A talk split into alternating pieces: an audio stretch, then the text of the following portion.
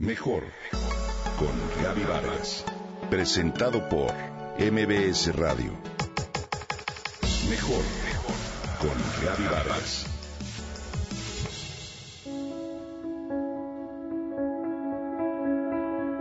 Todavía tengo casi todos mis dientes, casi todos mis cabellos y poquísimas canas.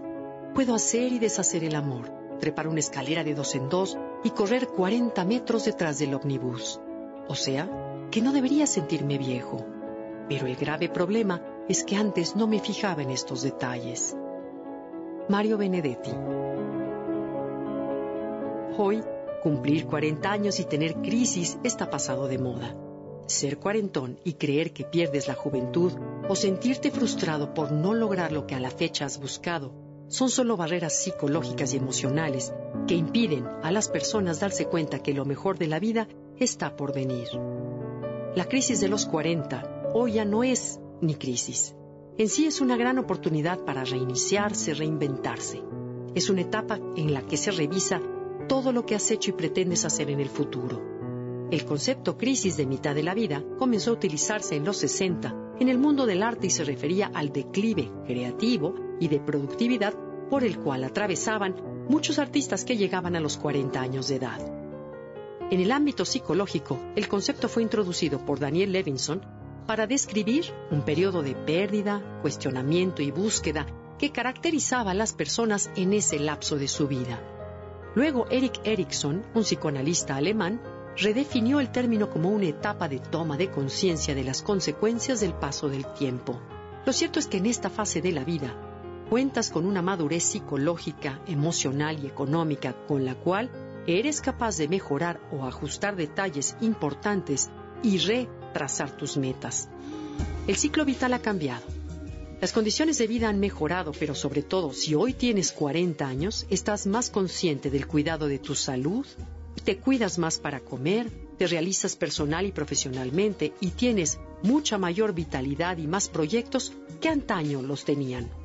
A los 40 también te llega la oportunidad de tener nuevos proyectos, desarrollar tu interior y sobre todo dejar huella. De acuerdo con algunos científicos, cuando comenzó el siglo, llegaron a la conclusión de que tanto hombres como mujeres de hoy se deben descontar 15 años en comparación con aquellas personas de hace 100.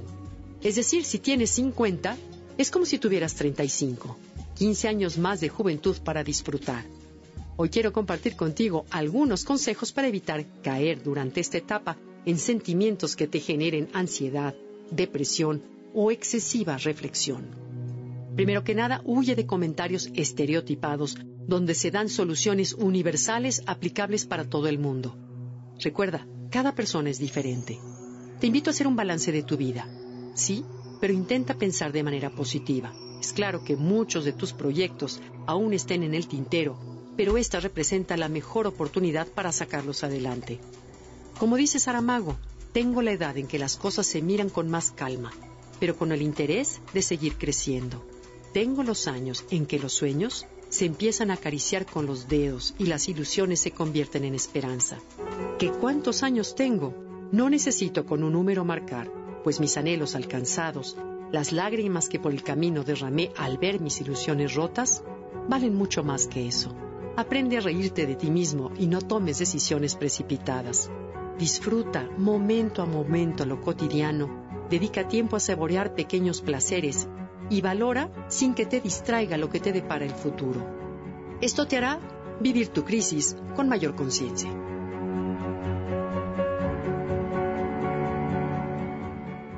Comenta y comparte a través de Twitter. Gaby-Vargas. Mejor, mejor con Gaby Vargas. Presentado por MBS Radio.